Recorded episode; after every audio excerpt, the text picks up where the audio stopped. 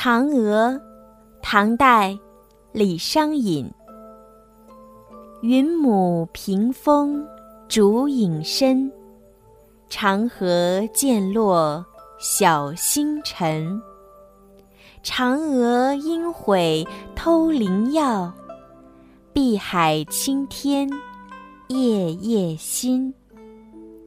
李商隐是晚唐著名的诗人。他的诗构思新奇，风格艳丽。他最擅长写爱情诗，写的缠绵悱恻，优美动人。这首诗是写一个女子晚上睡不着觉，独自坐在房间遥望天空，以嫦娥自比，表现了自己的孤独寂寞之情。全诗大意。蜡烛将自己长长的影子投射在云母屏风上，抬头遥望，天上的银河渐渐看不见了，启明星也逐渐消失在黎明的曙光里。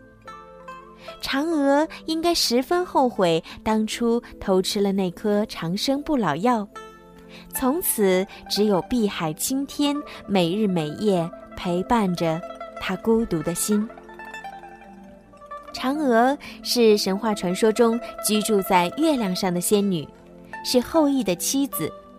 传说后羿从西王母那里得到一颗长生不老药，交给妻子嫦娥保管。嫦娥趁丈夫不在家，偷吃了那颗长生不老药之后，变成了神仙，飞到了月宫。嫦娥，唐代，李商隐。